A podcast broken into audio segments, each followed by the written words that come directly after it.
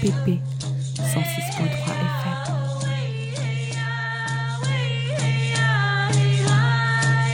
Bonjour et bienvenue dans Les Femmes ont de la voix. Pour cette émission, nous sommes allés à la rencontre des occupantes du théâtre de la colline et du théâtre de l'Odéon et des intermittentes du spectacle et de l'emploi qui revendiquent un monde d'après. Bonne écoute. Euh, donc oui, il fait froid, il fait froid, mais, mais, c'est le 39e jour d'occupation de l'Odéon. Alors comme tous les jours, puisqu'on est quand même en pleine pandémie, on vous invite à respecter les gestes barrières, vous tenir un mètre de distance, garder votre masque, etc., etc. Vous connaissez la chanson. Alors, en ce 39e jour d'occupation, vous le savez, on va faire une agora, vous le savez peut-être pas d'ailleurs, on va faire une agora des luttes spéciale féminisme, euh, puisqu'on a été empêché de faire cette agora féministe le 8 mars.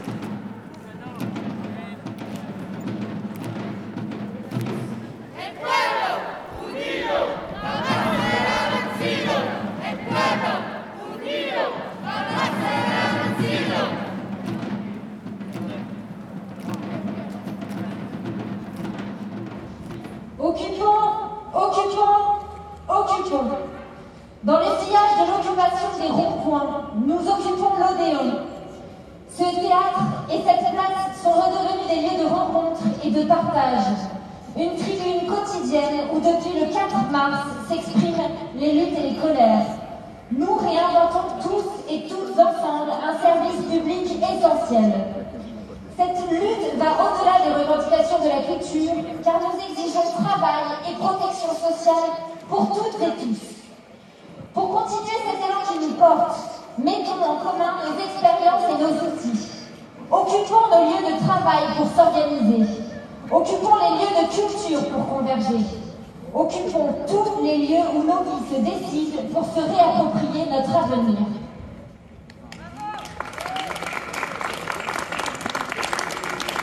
Merci Lucie.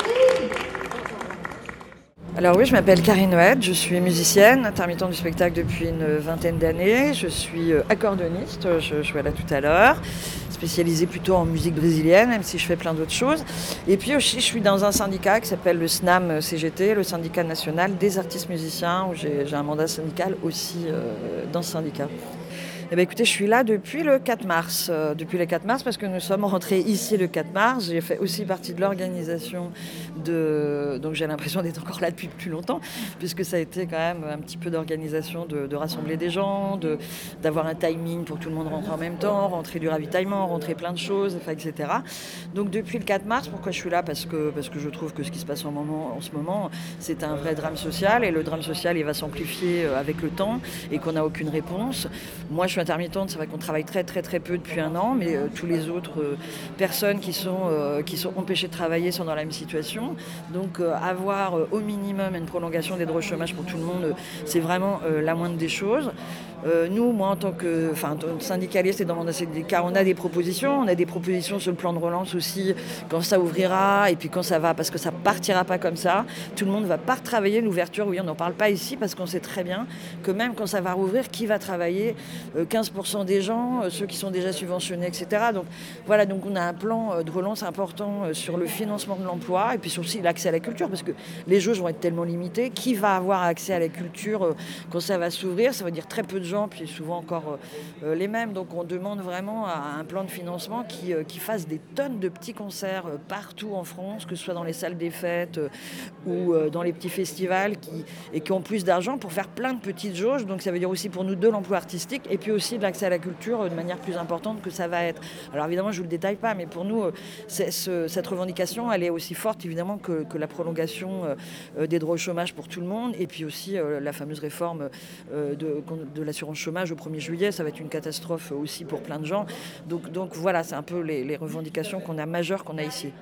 Pourquoi ça va être une catastrophe, cette euh, réforme de l'assurance chômage?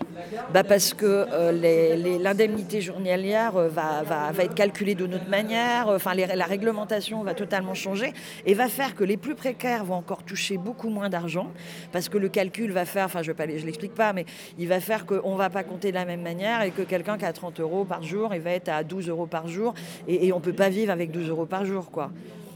Oui, du coup, on quitte la notion de, chômage comme continuité de salaire. En fait, c'est plus du tout un salaire, quoi. C'est une vague indemnité euh, qui vient euh, assurer une espèce de petit revenu euh, minimal où de toute façon, il faudra faire des jobs en même temps et c'est pas du tout des ponts entre les deux, quoi.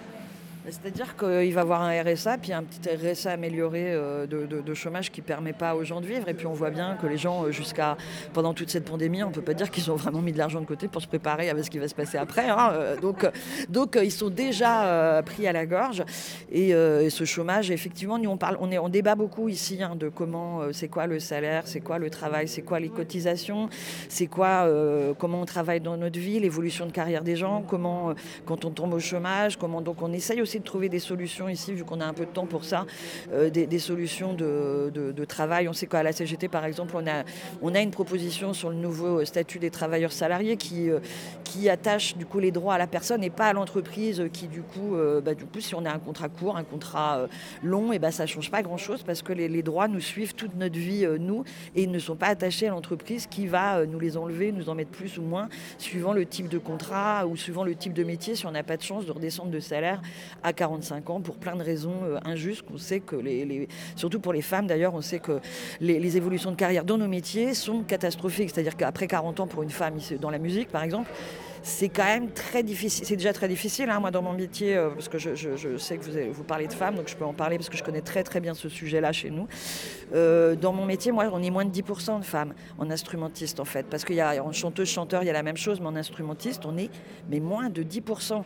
Donc, on a forcément euh, beaucoup, beaucoup de barrières à l'entrée dans notre métier et elles augmentent avec le temps. Et on pourrait croire que c'est la maternité qui nous empêche de. Eh ben non. Nous, on a fait une enquête au SNAM sur les musiciens et c'est le sexisme ordinaire qui arrive en premier euh, pour, euh, pour les problèmes d'évolution de carrière euh, des, musiciennes. Hein. Est-ce que vous pouvez expliquer ce qu'est le sexisme ordinaire? Alors le sexisme ordinaire, c'est ce qui se passe un peu bah, euh, tous les jours, les mauvaises blagues, euh, euh, les, phrases. En fait, c'est surtout globalement des, petites phrases, plein de petites situations aussi qui sont dévalorisantes, qui fait qu'on perd notre confiance en nous, qui fait que on perd en crédibilité dans les regards des autres et qu'on a moins envie de nous embaucher. On perd et ça, ça peut paraître tout petit comme ça peut paraître un détail, mais ça devient la chose la plus importante en fait parce que pour bah, pour cette évolution de carrière parce que d'une, euh, la femme musicienne, elle va avoir moins confiance en elle, et il y a une responsabilité à prendre, il y a un truc, elle dit, bon, est-ce que, est-ce, que je, est-ce que je peux y aller Est-ce que je crois que je peux le faire? Le gars, il fonce dessus, il a le travail en premier, alors que nous, on se pose beaucoup de questions. Donc ça crée... Euh, et puis, euh, ce sexisme ordinaire, il est aussi basé sur des, Comment dire sur, Nous, c'est sur le physique, par exemple, parce qu'on est quand même sur, sur de la représentation, et les, les, garçons peuvent être chauves, bedonnants, tout ça. Il n'y a aucun souci, si vous voulez, mais les femmes. Non, donc aussitôt qu'elles vieillissent. Et donc les, les, phrases sur le physique, par exemple, elles sont quand même euh, tout le temps là, euh, très dévalorisantes. Tiens, on va te mettre devant parce que toi, tu es jolie, toi, on va te mettre tout au fond caché parce que, parce que tu, tu l'es pas. Enfin, et, ils ont la parole est libérée, hein, on peut nous le dire comme ça devant nous. Ça peut paraître assez horrible, donc c'est pas euh, voilà, après, il y a aussi euh, le métier n'est pas fait pour, euh, il n'y a pas de loge pour nous. des fois, quand il n'y a pas assez de budget sur les prods, on est dans chambre double, ils prennent pas de filles parce que parce que c'est assez désagréable de se retrouver dans la même chambre qu'un garçon. Vous voyez ce que je veux dire C'est des trucs très bêtes vu qu'on est très peu, mais c'est aussi du sexisme de ne pas prendre une fille parce qu'on ne veut pas payer une chambre pour elle. C'est, enfin voilà. Du coup, là, par rapport à comment ça se passe depuis 42 jours, le dialogue se passe comment? Bah, il y en a un, déjà. Déjà, il y en a un. Et bon, alors, euh, tout, on négocie tout, hein, évidemment. Euh, on a à l'intérieur des endroits où on n'a pas le droit d'aller, des endroits où on a droit d'aller. On a, on a droit de sortir et de rentrer deux fois par jour à 9h et à 18h. En, dehors de ces heures-là, euh, j'en perds une place. Et si on sort plus de gens qu'on rentre, on perd des places à l'intérieur. Donc, c'est toute une organisation. Je ne peux pas partir comme ça parce que je vais mettre en péril l'occupation. Si tout le monde le fait, l'occupation n'existe plus. On précise que là, on vous parle derrière des barreaux. Je posais la question qui est-ce qui est enfermé Si c'est vous, si c'est nous? En tout cas, vous vous battez euh, pour qu'on soit plus enfermé dans un système euh, qui ne va pas dans le bon sens. C'est vrai que bah, tout à fait. Donc on peut paraître l'enfermement, nous on le vit ici évidemment, euh, mais en même temps, vu ce qui se passe dehors, euh, je pense qu'on est assez libre parce que nous le Covid, enfin on est très respectueux ici de tout, hein, euh, du, masque, des, gestes barrières, de tout ce que vous voulez. Moi je fais un test avant de rentrer à chaque fois je reviens, quand je fais un aller-retour, on et on n'a jamais eu aucun cas, on est extrêmement tranquille avec ça. Mais quand je sors deux jours et je regarde la télé, euh, tout le côté anxiogène de tout ce qu'on me donne comme information, euh, tout, tout, ce qu'il faut faire comme règle. Bon, écoutez, ici, hein, on n'est peut-être pas si mal. Hein, évidemment, on dort pas super bien. Enfin, on est dans un collectif euh, et dans un lieu où il n'y a pas de cuisine. On a une douche pour 43. On a, voilà. Mais après tout, c'est quoi la liberté? Vous êtes intermittente et syndicaliste depuis combien d'années? Alors je suis intermittente depuis une vingtaine d'années, je suis syndiquée depuis 2002 ou 2003, euh, donc c'est presque pareil je pense, mais euh, à quelque chose près. Donc 2003 c'était lié aux grandes grèves nationales des intermittents. Vous pouvez nous rappeler un peu le contexte? Alors euh, en 2003 c'était les annexes 8 et 10 qui ont été mises à mal, c'est-à-dire qu'ils ont essayé de changer la réglementation pour faire diminuer le nombre d'intermittents.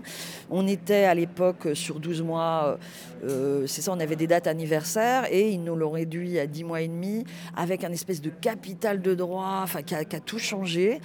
Euh, on a gagné deux, trois petits trucs, mais 2003, on a quand même fait grève. On a vraiment, on a, on a fait des actions pendant deux mois et demi pour obtenir franchement pas grand chose. On a fini par le gagner en 2016 en fait. Hein. Donc, euh, donc on a mis euh, 13 ans, 13 ans à revenir à quelque chose euh, d'un peu plus juste. Et puis avec en plus une, une, une, indemnité journalière basse, un peu plus juste, même si elle n'est pas énorme, mais euh, voilà, un plancher. Et puis un plafond aussi euh, un peu plus juste, pas trop haut non plus, parce que voilà. Euh, du coup, tout à l'heure, euh, vous parliez de, de, de, des discussions que vous aviez. Vous avez plusieurs commissions. Et du coup, là, vous, êtes, vous avez déjà produit des textes par rapport à ce qu'est-ce qui ressort de vos discussions? Oui, alors les, les, vous dire des communiqués qu'on ouais, fait, euh, des, des, choses comme ça. Euh, oui, alors il y a souvent des, des, on a plein de communiqués. On a un communiqué euh, qui date, je pense, du 6 mars, puisqu'on est rentré le 4, qu'on a, où on a mis une plateforme de revendication qu'on a quand même pas mal discuté ici. On est en train de faire une autre plateforme de revendication aujourd'hui un peu plus, qui, est, qui est pas très loin de, de celle-là, mais qu'on essaye de, de, de, faire avec tous les lieux occupés, qui serait une plateforme quand même du coup générale sur tous les lieux occupés. On a un appel à l'occupation. On a fait par, exemple sur ce qui s'est passé samedi où on a interdit la musique. Nous, en tant que musiciens, on a fait un communiqué. Il y a aussi un communiqué des occupants. Et puis, il y a aussi les communiqués de la CGT. Donc, on peut les trouver tous sur le site euh, occupationodéon.com. Euh, voilà, donc on peut les trouver là, tous ces après, les, commissions dont vous parlez ne font pas forcément de communiquer. Les, commissions, c'est vraiment pour organiser euh, la vie, la communication, l'agora, les banderoles, le ravitaillement. Enfin, il y, a beaucoup, beaucoup de commissions qui organisent soit la vie politique ou soit la vie collective.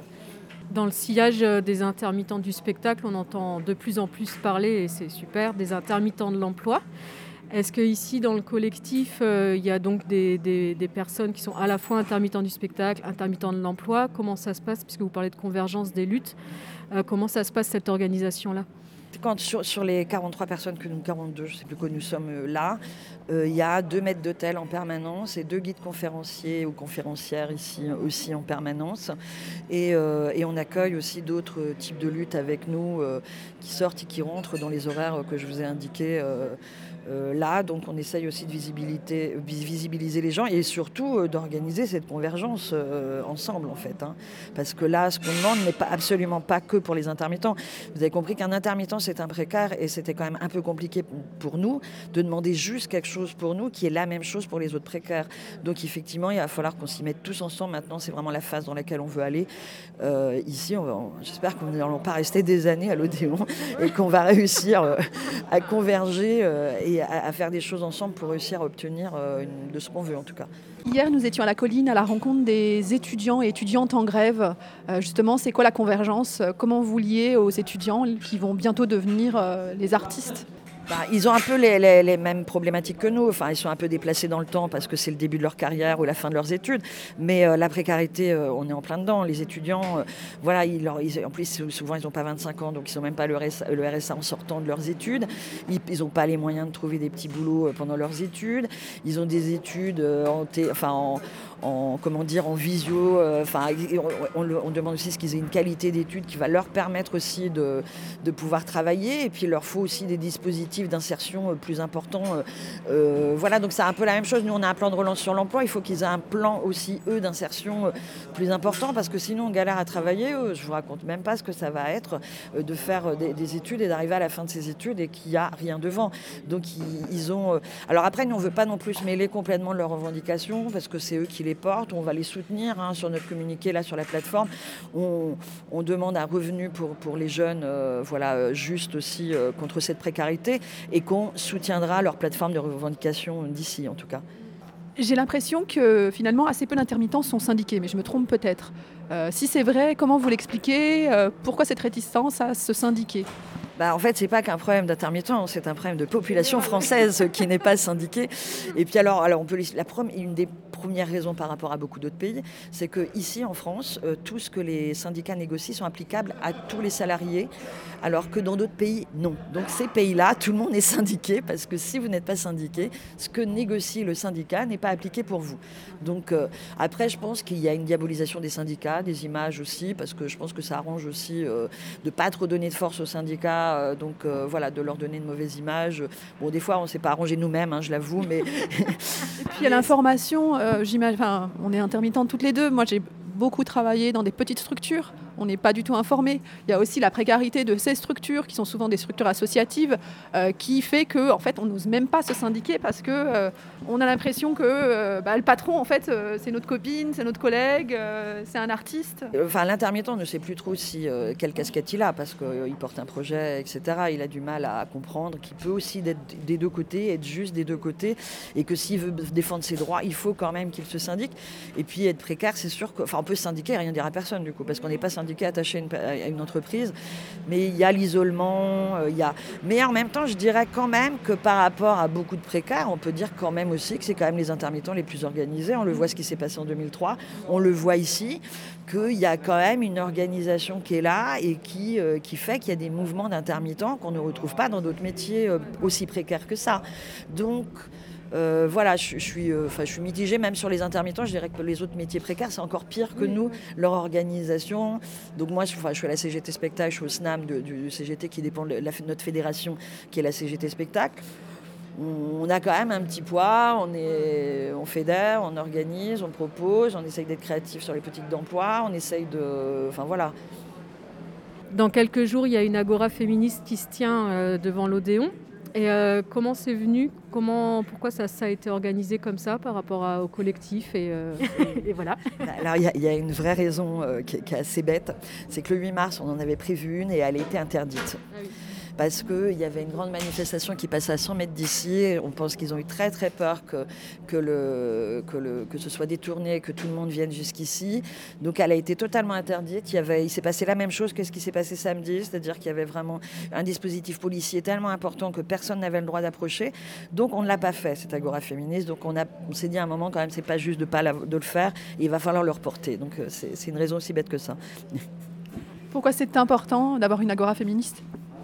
Bah, euh, j'en ai parlé tout à l'heure, hein, l'égalité femmes-hommes, c'est quand même un, sujet euh, majeur euh, dans la société, dans, dans, la culture, dans nos métiers à nous. Hein. Il n'y a, pas que ces discriminations-là qui existent, hein, mais on a aussi, on a quand même beaucoup de matière aujourd'hui et beaucoup de choses à dire par rapport à ça. Et puis on est aussi ici tous sensibilisés par rapport à ça. Donc on vous demander, vous en parlez entre vous Oui, ici, alors on essaye de faire attention à la parité dans les AG, partout, sur les représentations de journalistes. On essaye d'avoir des garçons et des filles euh, aussi. On essaye de, taper sur les doigts de ceux qui écoutent moins les filles que les garçons. On essaye de.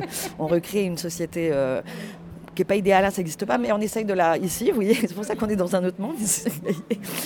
Et euh, bon, après, voilà, on n'est pas encore dans l'idéal, mais en tout cas, c'est un sujet qui est toujours sur la table, qui est toujours là. Bah, de la même manière qu'au niveau euh, des combats sociaux, euh, le paritarisme, euh, c'est une chose, mais ça empêche aussi d'avoir des assemblées majoritairement de travailleurs. Et donc, par exemple, le, paritarisme dans le, côté sexiste, enfin, lutte contre le sexisme, ça empêche aussi par moment d'avoir des assemblées entièrement de femmes ou majoritairement de femmes. Du coup, ça, est-ce que c'est des choses qui sont envisagées? Vous voulez dire que est-ce qu'on ferait des réunions euh, non mixtes? C'est ça la question. Peut-être pas non mixte, mais majoritairement féminine, par exemple. Alors déjà, il faut déjà avoir une majorité de filles pour pouvoir le faire. Hein Oui. donc je vous expliquais, dans mon métier, on était 8 ou 9% donc euh, ça, ça va être difficile, par exemple, chez les musiciennes. Après, il y a d'autres métiers euh, où on l'est plus. Euh, moi, je pense que le syndicalisme, il arrive un peu de loin euh, sur ce sujet-là. Aujourd'hui, c'est totalement paré de ce sujet et on le met vraiment en avant. On a encore des choses à faire, mais on n'est pas encore. On est encore plus souvent défendu par des hommes, je le dis, que des femmes, évidemment. Euh, et qu'on a encore un boulot à faire là-dessus et qu'on n'envisage pas évidemment des, des- des réunions euh, majoritairement euh, euh, de femmes aujourd'hui. Après, je ne sais pas si c'est ça, qui, si c'est souhaitable ou pas. Franchement, j'ai pas d'avis. Mais euh, quand même, le 8 mars ici, on a fait voter que les femmes sur l'AG. Il n'y a que les, les femmes qui ont décidé, mais c'était l'AG du 8 mars. Voilà. Il y a une revendication dont je peux parler parce qu'on parle des droits sociaux en général, mais il y avait euh, une injustice sur les droits maternité et les droits maladie aussi, hein, parce que ça, ça revient à la même chose. C'est-à-dire que n'ayant pas travaillé depuis un an, eh ben, on rentrait plus dans les clous de la Sécu et du coup, on n'avait plus de congé maternité. Le- la dernière réunion qu'il y a eu, enfin je sais plus quand, ce qui a été annoncé par Bachelot, c'est que ça, ça allait être résolu, qu'il y avoir deux décrets qui allaient sortir pour résoudre ça.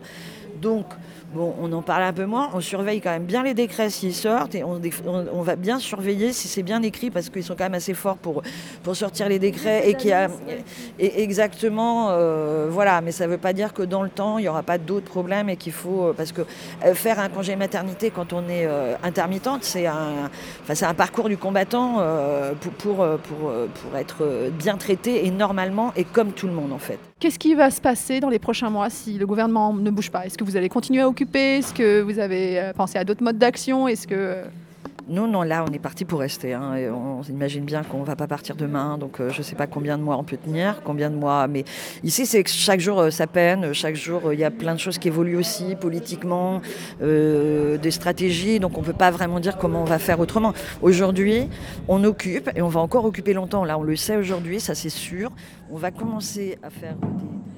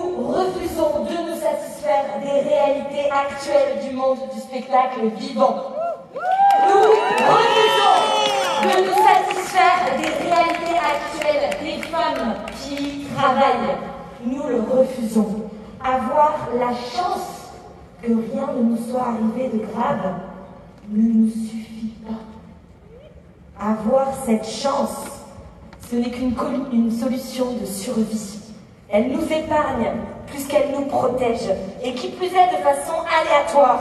Nous refusons cette roulette russe qui fait dire aux rares femmes indemnes Heureusement, il ne m'est rien arrivé.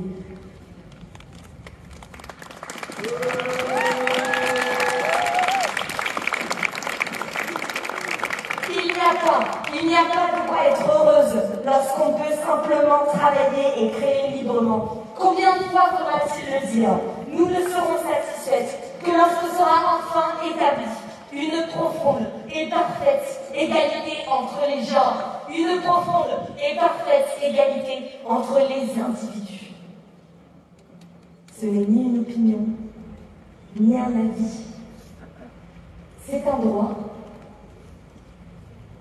Et quiconque pense ou agit autrement aujourd'hui est tout simplement hors la loi.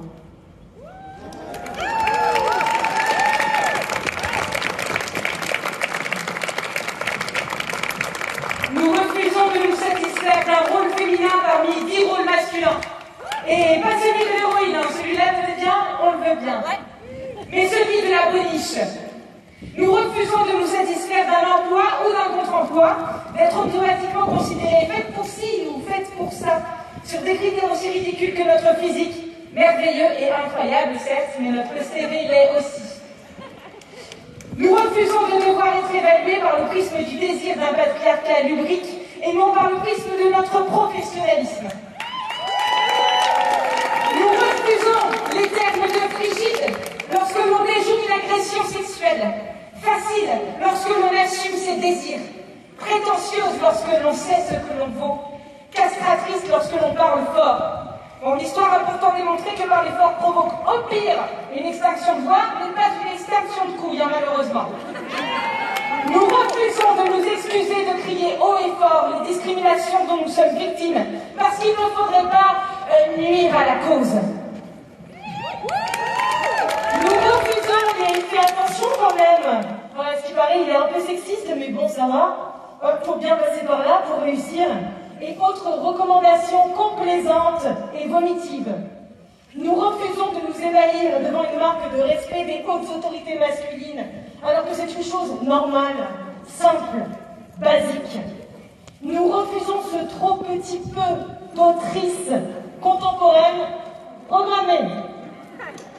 Nous refusons d'être le quota féminin, et pire, d'être le quota fémino-féministe dans une programmation et de prendre la seule place réservée pour ça, écrasant au passage les compagnies qui auraient pu être des amis, mais qui forcément sont des ennemis. Nous, on veut des guerres, on veut pas la guerre.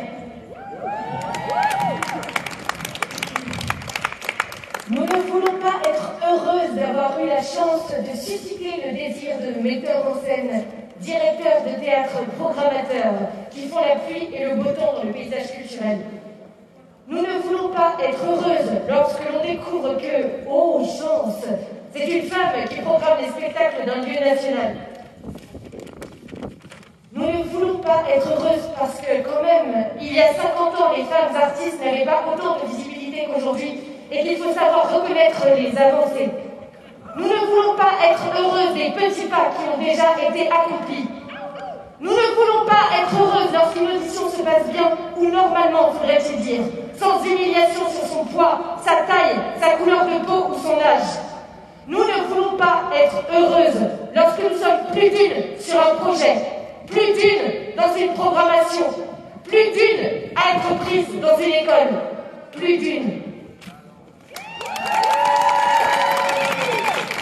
plus rien, plus rien, plus rien, plus rien de tout ça ne devrait ni ne suffit à nous rendre heureuses.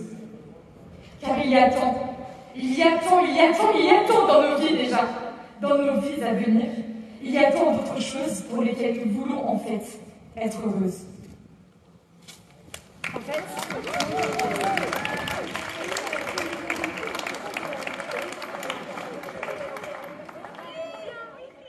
Communiqué national de la jeunesse du spectacle vivant.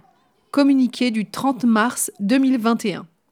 À vous, responsables politiques, Monsieur le Président de la République, Madame la Ministre de la Culture, Madame la Ministre de l'Enseignement supérieur et de la Recherche, Monsieur le Premier ministre, membre du gouvernement, sénatrice, député ES de l'Assemblée nationale.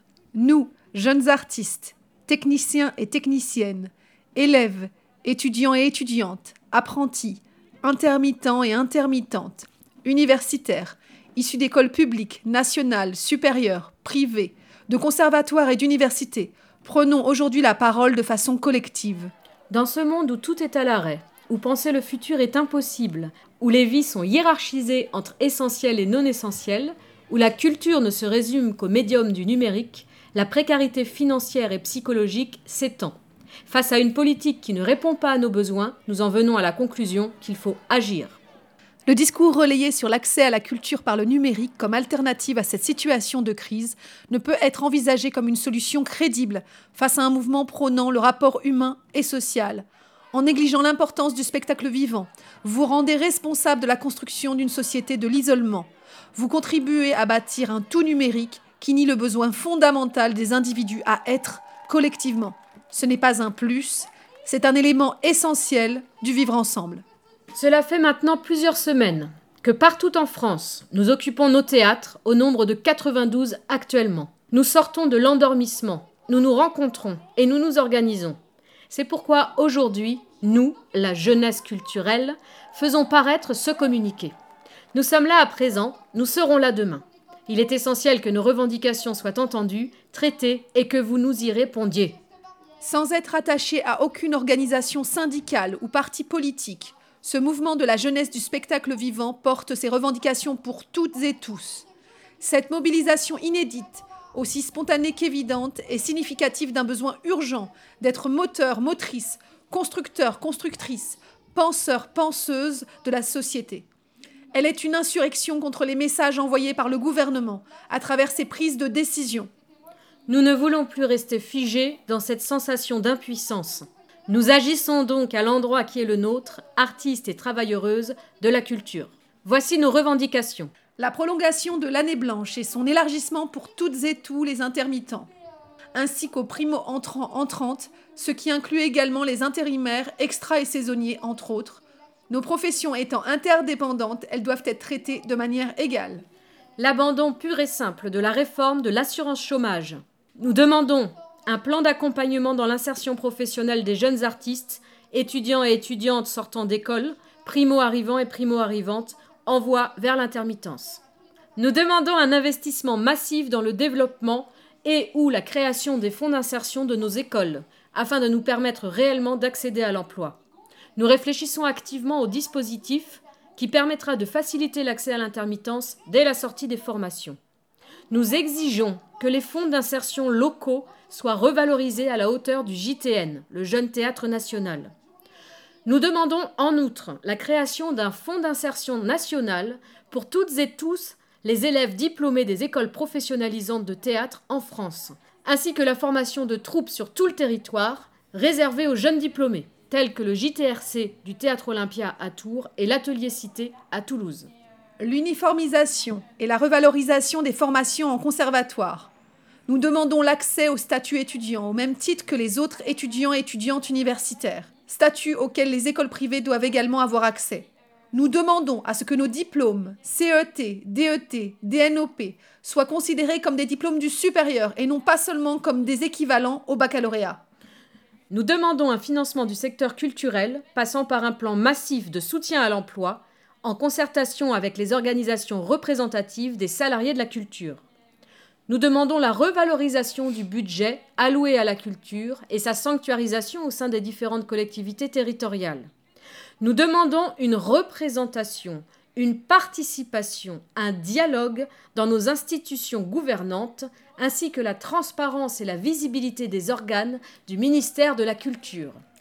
Nous demandons la préservation des droits sociaux, retraite, formation, médecine du travail, congés payés, etc., passant par un soutien financier aux caisses menacées par l'arrêt des cotisations. Nous demandons des mesures pour garantir l'accès aux congés parentaux et maladies indemnisées à tous et toutes les travailleuses à l'emploi discontinu précaire ainsi qu'aux auteurs, autrices.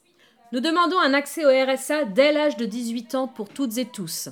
Nous demandons également des mesures d'urgence face à la précarité financière et psychologique de toutes et tous les étudiants de France. Nous demandons une réflexion globale plus approfondie sur l'accès à l'emploi des personnes subissant des discriminations. La sous-représentation nuit à l'insertion professionnelle et induit une réelle précarité. Nous demandons la réouverture des lieux culturels, musées, universités, théâtres, cinémas, salles de concert, etc., dans le respect des consignes sanitaires, et sous condition que toutes nos revendications soient acceptées, sans quoi nous continuerons d'occuper nos lieux. Nous resterons vigilants, vigilantes et intraitables sur les conditions sociales dans lesquelles nous voulons étudier et exercer.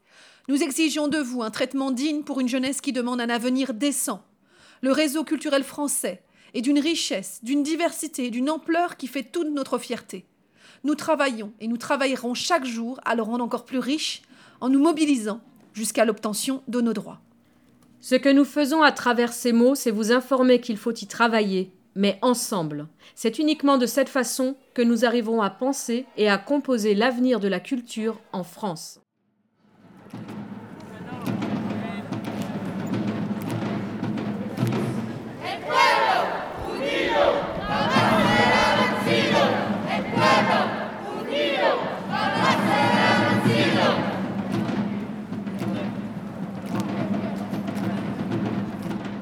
Rendez-vous, d'avoir au maximum euh, sur votre bouche et votre nez, s'il vous plaît. À part si vous, euh, voilà, si vous prenez une gorgée ou vous fumez une cigarette, mais sinon, portez-le au maximum, merci. Et surtout, euh, un respect des gestes barrières et de, et de distanciation. Voilà, je vous remercie pour ça et, et on se retrouve à 16h pour, pour la suite de notre rendez-vous à la colline. Merci beaucoup.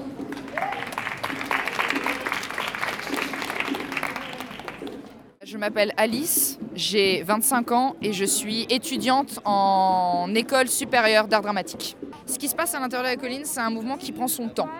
C'est un, mouvement qui ne veut pas se précipiter, qui ne veut pas fonctionner comme on fonctionne en situation de crise. Voilà. Nous, on veut prendre notre temps parce qu'on n'est pas juste là pour être là pendant trois semaines et faire du bruit et après que ça disparaisse dans les limbes. Nous, on est à l'intérieur pour essayer de créer une nouvelle manière de penser et un nouveau fonctionnement. On veut prouver quelque chose là à l'intérieur. Ça fait 25 euh, jours, 26 jours qu'on est à l'intérieur et il n'y a eu aucun cluster. Et personne, personne n'a été qu'à contact dans les occupants et occupantes de la colline. Nous, c'est ça là qu'on veut prouver là. D'ailleurs, on peut euh, préciser que sur euh, les affichages, pour entrer dans la colline, il faut avoir un test antigénique qui certifie euh, le négatif euh, Covid. Ah, on n'a pas pu rentrer d'ailleurs, on a attendu dans le froid pendant une heure que les choses se passent. Non, non, mais c'est bien, vous avez été bien strict, vous avez bien rappelé les règles. Euh, comment ça s'est passé avec la direction? Comment ça s'est passé pour l'arrivée des premiers occupants? Ah, ça s'est très bien passé. On a été très très très bien accueillis. Euh, Wajdi Mouawad a écrit son communiqué qui parlait que cet endroit était notre maison, euh, qu'on y avait le droit de s'y installer et de l'occuper. Euh, dans les premiers temps, ça s'est très bien passé. On avait des relations euh, vraiment d'entraide et d'échange avec, avec la direction. Là, actuellement, avec le renforcement en fait, des restrictions et ce troisième confinement qui est arrivé en Ile-de-France, ça a commencé à créer des tensions. Euh, on a donc écrit un communiqué hier soir qui est sorti euh, euh, sur Ouverture Essentielle et sur notre page Occupation de la colline 2021, où on, parle donc des, grosses complications qu'on a actuellement avec la direction. On est en pourparlers. Voilà, on est, le dialogue n'est pas rompu. On continue à maintenir le dialogue, mais là, on est rentré, on rentre dans une nouvelle phase d'occupation. Voilà, on était accueillis, et maintenant nous sommes occupants. Qu'est-ce que demandait la direction? La direction a demandé à ce qu'on ne soit plus que 6 à l'intérieur du bâtiment. À savoir que ça détruit le mouvement. Hein, clairement, on ne peut, pas rien, on peut rien faire à 6. Que ce soit euh, tout l'aspect euh, administratif à faire, tout l'aspect com, tout l'aspect artistique, action, euh, etc. À 6, c'est pas possible. ensuite, on nous a, on nous a retiré l'accès aux douches. on nous a retiré l'accès à la cuisine. et on nous a empêché de re-rentrer sur la tranche horaire 15h, 9h du matin. Voilà. Euh, ce qu'il faut savoir, c'est que le théâtre est fermé durant les rassemblements devant la colline depuis le début du troisième confinement. Euh, euh, donc à la base c'était de 16h à 19h, maintenant on a déplacé nos rendez-vous de 15h à 18h, donc là actuellement on ne peut pas rentrer dans la colline jusqu'à 18h. Donc c'est ça que nous a, dont nous a parlé, nous a demandé la direction. On a été écrasés, ça nous a écrasés. Nous dans un premier temps on avait écrit un protocole alors euh, établir au moment où il nous annonçait donc la fermeture du théâtre, ce qui veut dire que c'était l'équipe euh, de production et de répétition qui sortait et également l'équipe administrative. Nous on a dit qu'on restait, c'était notre choix et d'ailleurs on en a parlé avec Waji Wawed qui nous a dit vous restez, vous avez le droit de rester, nous on sort, mais vous êtes occupants. Voilà, je reprends les propos de, de qui nous a dit vous devez être indigeste. voilà, c'est ça une occupation, c'est être indigeste.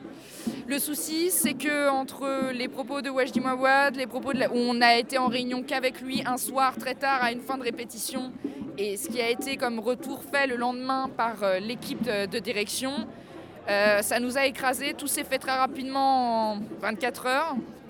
Et, euh, hier et avant-hier soir, ils se sont retrouvés à 7 à l'intérieur de la colline, enfermés de 16h à 13h. Voilà. Ils, non, ils pouvaient sortir, mais pas re-rentrer. C'est rester enfermé à l'intérieur. Hein. C'est vraiment. Euh, voilà. Donc ils, nous disent on ne veut pas que vous partiez. Euh, mais bon, ils font quand même tout pour nous avoir à l'usure. voilà. Et euh, ça a été très très compliqué. C'est pour ça que hier, à 13h, nous avons fait un appel à rassemblement devant la colline. Et nous sommes rentrés de force par une des portes de sécurité voilà, qui est de l'autre côté de la colline. Et nous sommes rentrés à 60. Voilà. Est-ce que la police est intervenue? Absolument pas. La police n'est pas intervenue. Euh, ça a été d'ailleurs les propos de Wajdi Mawad qui nous ont dit, qui, nous a dit, euh, nous n'appellerons pas la police. Vous ne serez pas évacué par la police. Ce sont ses propos, voilà. Donc après, ça reste. précise que la police est juste la rue adjacente. Oui, le commissariat est juste à côté. Et d'ailleurs, euh, les, très souvent, euh, ils sont là, ils ont un camion pendant nos rassemblements. Des fois, ils viennent jeter si les autres jours on fait des rassemblements ou pas. On n'a jamais eu aucun problème avec eux euh, depuis l'occupation de la colline. Vraiment aucun. Donc voilà, et la police n'est donc absolument pas intervenue. On a été 60 à l'intérieur on a été, je vais devoir euh, arrêter l'interview, je suis désolée, mais on a été donc, euh, je vous termine cette dernière question, on a été 60 à l'intérieur et puis cette nuit on a dormi à 25 euh, et, et, la porte est restée ouverte jusqu'à 21h, elle a ensuite été fermée par l'équipe de la sécurité qui est une, entreprise en lien avec la sécurité qui ne qui n'appartient pas forcément uniquement à la colline. Hein. C'est une entreprise qui travaille sur tous les, de, tous les théâtres euh, qui sont intervenus à l'Odéon d'ailleurs hein, il y a quelques jours et qui là sont intervenus là en disant on ne peut pas laisser cette porte ouverte, vous devez la fermer. Donc on ça a été fermé. Et donc c'est pour ça qu'on va rentrer en pourparler euh, avec euh, l'équipe de direction dans la journée. Alors, euh, ce qu'il faut savoir, c'est que, encore une fois, dans le monde du théâtre, euh, je, vais pas, je vais pouvoir m'exprimer que là-dessus, parce que c'est sur ça que je m'y connais. Euh, actuellement, il y a ce qu'on appelle les fonds, les fonds d'insertion.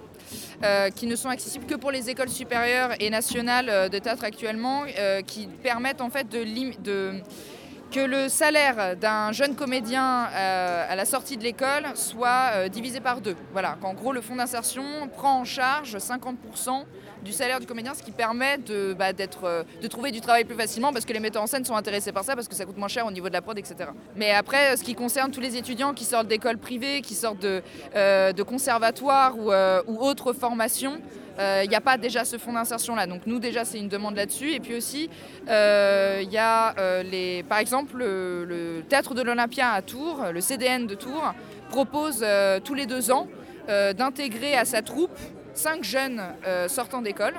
Et actuellement, il y a un CDN en France qui fait ça. Et nous, on aimerait que cette idée-là s'étende pas à tous les CDN, hein, mais en tout cas qui s'étendent plus pour permettre l'insertion plus facilement euh, voilà, aux, sortants en fait, d'école et aux primo-entrants qui, euh, et primo-entrantes qui, bah, qui galèrent. voilà. Pourquoi vous avez choisi d'occuper? En quoi l'occupation d'un théâtre peut faire bouger les choses? C'est des lieux actuellement qui depuis un an meurent. Voilà. Euh, c'est des lieux de rencontre, normalement, c'est des lieux de partage et c'est des lieux de création. Donc nous, à l'intérieur de la colline, on n'est pas une seule école. On est toutes les écoles qui y à Paris, et même plus d'ailleurs, parce qu'il y a des gens qui viennent d'ailleurs de Paris et qui viennent, euh, occuper le théâtre de la colline. Alors, occuper le théâtre de la colline, c'est comme un QG en fait, en quelque sorte. Euh, ça nous permet de nous réunir entre nous, de discuter entre nous et de réfléchir comment on peut faire évoluer tout ça et comment on peut faire évoluer cette société euh, qui, bah, qui se prive de liberté de plus en plus et qui est, due aux restrictions sanitaires, etc. Après, euh, je crois que c'est surtout pour ça qu'on est venu ici. On est venu ici pour redonner aussi une âme, une vie à ce lieu qui en a besoin. Pour remettre un peu de politique aussi dans le lieu Oui, aussi. Euh, après, le lieu, euh, ici, la colline, c'est, c'est un théâtre national. Il appartient à l'État et au gouvernement. Et les gens qui sont nommés ici sont nommés par le gouvernement et par l'État. Ça reste une institution publique. Euh, donc quoi qu'il arrive, il y a déjà quelque chose de politique dans le fait euh, d'envahir un lieu euh, qui, est, qui appartient à l'État. bien entendu qu'on parle, de, qu'on parle de politique, toutes ces choses-là. Après, nous, on ne souhaite en aucun cas être associés à un parti politique ou même à, à un syndicat. Pourquoi donc? parce qu'on veut pouvoir rester autonome et libre. Alors ça ne veut pas dire qu'on refuse des rencontres avec les, personnes de la CGT ou ce, ce, genre de choses. On ne les refuse pas, mais on ne veut pas être associé à eux car on veut vraiment créer un, mouvement qui, soit vraiment autonome face à ce qui existe déjà. En fait, on a envie de, trouver un, nouveau moyen d'exister et un nouveau moyen de lutter. Euh, voilà. En gros, c'est pour ça qu'on ne souhaite pas être associé à des institutions qui existent déjà ou alors à des, oui, bah voilà, des institutions qui existent déjà et de voir comment est-ce qu'on peut aller au-delà. Euh, voilà. Et du coup, euh, vous êtes en relation avec les autres collectifs d'occupation Comment ça se passe? On, fait ce qu'on appelle des zooms inter-écoles. Donc on est, euh, on est en lien avec quasi la totalité des lieux occupés et également les, euh, les écoles de théâtre aussi. on est en lien avec beaucoup d'écoles de théâtre, donc ça veut dire que c'est des gros zooms. Hein, il y a 93 personnes au zoom à ce moment-là. Et alors ça, c'est soit pour se tenir au courant, hein, pour essayer de voir comment est-ce qu'on fonctionne chacun et et comment est-ce qu'on peut, euh, peut s'entraider et se, donner des nouvelles idées, etc. Et c'est aussi un Zoom qui permet de mettre aussi des mouvements nationaux, euh, de se mettre d'accord au niveau de la lutte, de nous mettre d'accord au niveau de nos revendications. On a écrit un communiqué national où euh, ça a été acté que voilà, toutes, les, toutes les revendications communes, pas uniquement, uniquement les revendications de la colline, parce que tous les lieux occupés ont ont leur manière de fonctionner et ont leurs aussi propres revendications. Il y a des lieux occupés comme par exemple l'Odéon qui sont occupés enfin, qui sont occupés par des techniciens, par des intermittents, par voilà. Et nous, on est un lieu de jeunesse. Nous, c'est vraiment des étudiants et des élèves qui sont ici, euh, ou alors des sortants, des primo-entrants ou des euh, très jeunes euh, intermittents. Voilà. Comment ça se répartit en France au niveau des occupations? Est-ce que c'est principalement des jeunes primo-entrants qui occupent ou, ou des intermittents installés? Il y a de tout ça dépend vraiment du lieu. Il y a des, par exemple, il y a des lieux qui mélangent intermittents et, euh, élèves. Il y, a des, il y a des lieux où c'est que des techniciens. Il y a des lieux, voilà, c'est chacun, chacun. C'est ça qui a été aussi beau dans, le, dans cette lutte, quand il y a eu toute cette effervescence de lieux occupés, c'est que euh, ça a été une, ça n'a pas été que des gens de théâtre aussi. Il y a eu un truc où euh, les techniciens sont arrivés et on dit nous aussi, on a notre mot à dire là-dedans. Et nous, ce qu'on essaye en tout cas à la colline, c'est de faire de plus en plus des, une convergence de lutte, en fait, de de, ne pas rester uniquement dans un entre-soi euh, euh, théâtre. En fait, essayer d'ouvrir. Donc c'est pour ça que nous à l'intérieur, il n'y a pas eu que des étudiants d'école euh, de théâtre et école de théâtre en tout genre, il y a, et des élèves, excusez-moi, on, tient à dire qu'on est élève parce qu'à l'intérieur, nous ne sommes pas tous étudiants. nous n'avons pas tous accès aux aides et nous n'avons pas tous accès au statut étudiant. et ça, d'ailleurs, ça fait également partie de, nos revendications dans l'aide dans à la formation pendant le temps de la formation. Et c'est pour ça qu'à l'intérieur, il n'y a pas uniquement donc, des élèves en théâtre, il y a aussi des, il y a des élèves euh, universitaires, donc euh, de lettres, euh, toutes ces choses-là. Il y a des élèves de cinéma, il y a des élèves en droit, il y a des élèves en communication aussi, des étudiants qui sont venus à l'intérieur. Et, ça, ça a été très important pour nous parce que ça permettait d'avoir d'autres connaissances et de pouvoir encore plus s'informer. C'est ça aussi la richesse de cet endroit-là, c'est que vraiment on vient de plein d'endroits. Et donc ça nous permet de, de pouvoir vraiment communiquer entre nous. Et aujourd'hui, déjà, quand on est dans son école, on reste un peu enfermé dans son école, on reste un peu avec les mêmes personnes. Et venir dans un endroit comme ça, c'est permettre en fait de- des nouvelles rencontres et de, voilà, et de, et de se rencontrer. On n'aurait pas eu l'occasion de le faire. En gros, c'est ça. Qu'est-ce que vous répondez euh, aux détracteurs qui vont vous dire que c'est un système exceptionnel euh, dans le monde, que les intermittents sont déjà privilégiés, que euh, ce système a permis de faire vivre des milliers et des milliers d'artistes, techniciens en tout genre Est-ce que vous ne demandez pas la, lune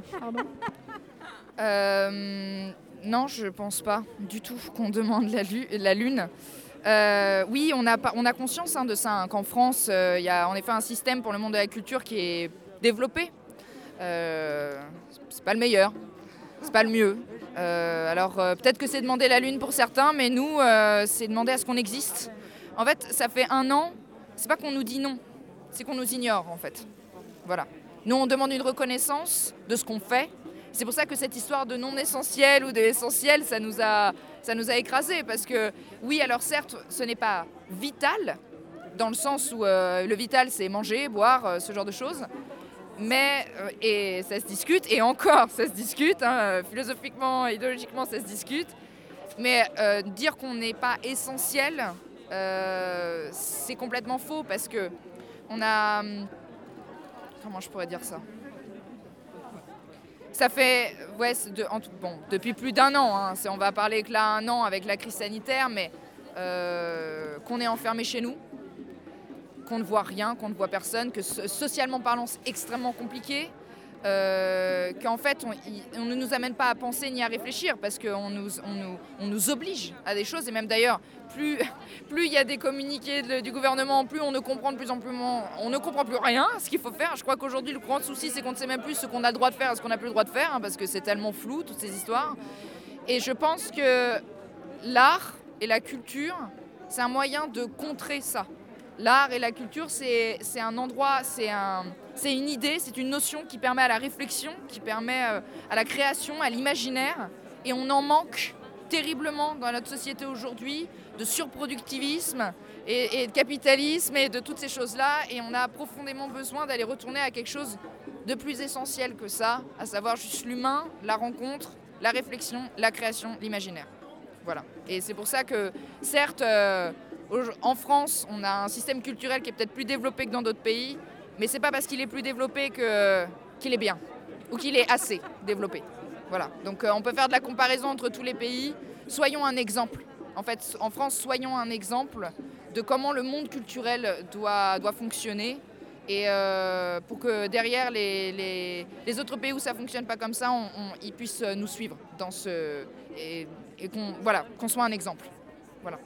C'est comme ça que je pourrais vous répondre. Ouais, je voulais juste poser une question puisque euh, l'émission s'appelle Les femmes ont de la voix. Par rapport justement, là vous êtes une trentaine à occuper, euh, enfin une trentaine permanent à occuper la colline. Et justement par rapport à la répartition homme-femme, par rapport au fait de répartition de parole, par rapport au fait de... Là c'est toi qui as présenté, donc euh, voilà. Donc comment ça se passe? Est-ce que ça pose des soucis ou pas, ou du tout? Et comment toi de l'intérieur tu le vis en tant que femme?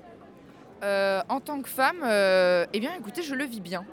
Euh, non, non, vraiment, je le vis très bien. Ce qu'il faut savoir, c'est qu'à l'intérieur, on a aussi des grands débats sur le genre, sur, voilà, sur la parité, toutes ces choses-là. C'est très important. Nous, à- à chaque fois qu'on démarre une AG et qu'on se présente, on dit notre pronom. Voilà, parce qu'on veut être sûr de ne pas se tromper, euh, que tout le monde soit respecté dans, son, genre, etc. Donc ça déjà c'est primordial. Et euh, alors on n'est pas dans un contrôle de la parité constante pour euh, les occupants et occupantes de la colline, mais on essaye un maximum, donc on essaye de parler et d'écrire au maximum en inclusif. Ça c'est même moi, je, me découvre là-dedans et j'en suis très heureuse que euh, mon occupation à la colline m'ait mis ça dans la tête et qu'aujourd'hui, je- j'essaye de plus en plus de le mettre dans ma, fa- dans ma manière de parler. Dans l'écriture, c'est déjà acté, mais euh, dans la manière de parler, voilà, ça fait du bien de, de se le rappeler de temps en temps et dire euh, Les deux sont importants. Bonjour à toutes. Oui, oui, voilà, exactement. C'est d'ailleurs tout à l'heure on m'a repris et j'ai été très heureuse qu'on me reprenne parce que j'ai dit bonjour à tous et quelqu'un a dit à toutes et j'ai dit eh oui, à toutes aussi. Euh, c'est très important. Après, euh, on sait juste qu'on a eu donc un rendez-vous ministériel. Euh, non pas avec Rosine Bachelot parce qu'elle venait tout juste d'attraper le Covid et elle venait d'être hospitalisée. donc on a eu un rendez-vous avec les, les sous-secrétaires, sous-adjoints, etc., etc. Et on, on pouvait envoyer six personnes. Et il s'est avéré que ça a été six femmes. Voilà. Et on était euh, plutôt fiers de ça. Euh, ça n'a pas été décidé, on n'a pas cherché à ce que ce soit six femmes, mais ça a été six femmes. Euh, et, et, ce qui nous a plu, c'est que dans un monde où, surtout dans le monde du théâtre, hein, alors attention, ça, il n'y a aucune directrice de théâtre nationaux. Euh, et puis alors, euh, la, comparaison entre les directrices de CDN ou de scène, de scène nationale, entre les hommes et les femmes, c'est vraiment, mais c'est ridicule, quoi. C'est assez terrible. Mais même les subventions qui sont accordées aux femmes dans le monde du théâtre sont ridicules à côté de celles accordées aux hommes. Il y a beaucoup plus de, de metteurs en scène hommes reconnus que de metteuses en scène. Euh, enfin voilà, tout ça, ça existe très très fort dans le monde du théâtre. Et on a aimé envoyer des femmes aller parler à des hommes. Voilà, ça nous a beaucoup plu. Parce que là, on a dit, bah, parce que nous, on va envoyer des femmes, ça va remettre un peu de parité dans cette, dans cette conversation-là et dans cette réunion-là. Donc, euh, donc euh, en fait, je crois qu'il y a, il y a quelque chose d'inné dans la notion de parité à l'intérieur pardon, dans la notion de parité à l'intérieur de l'occupation. La question s'est posée dans les premiers jours et maintenant, c'est pas qu'elle ne se. Bah, en fait, c'est qu'on est arrivé même à un stade où la question ne se pose pas. Voilà. Et c'est, je crois que c'est l'objectif qu'on cherche dans notre société aujourd'hui, c'est que ces questions-là, on n'est même plus à se les poser parce que c'est une telle évidence, c'est tellement inscrit en nous et bah, à l'intérieur de la colline, c'est le cas. Moi, je, ma sensation personnelle, vraiment, et vraiment à aucun moment j'ai eu la sensation d'avoir été réduite dans ma parole parce que j'étais une femme ou, ce genre de choses. Non, au contraire, euh, j'ai même la sensation qu'à l'intérieur, on est, on est plus de femmes de pouvoir, peut-être. Et, euh, et c'est assez agréable.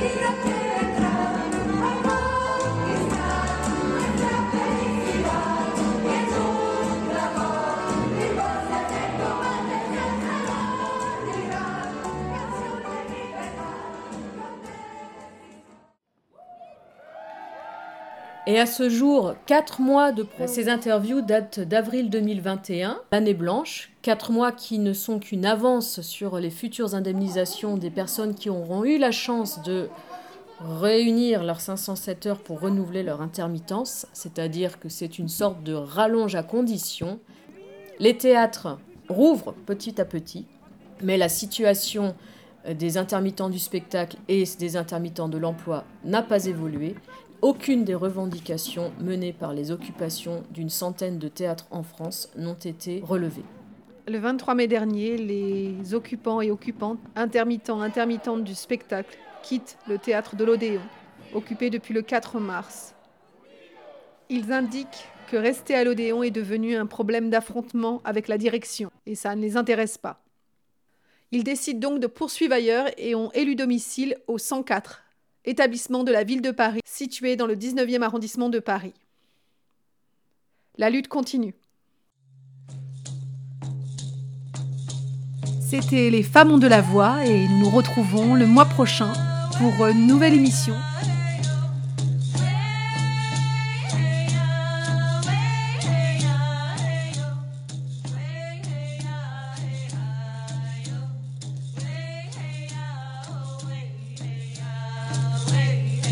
De la voix, une émission qui donne la parole aux femmes.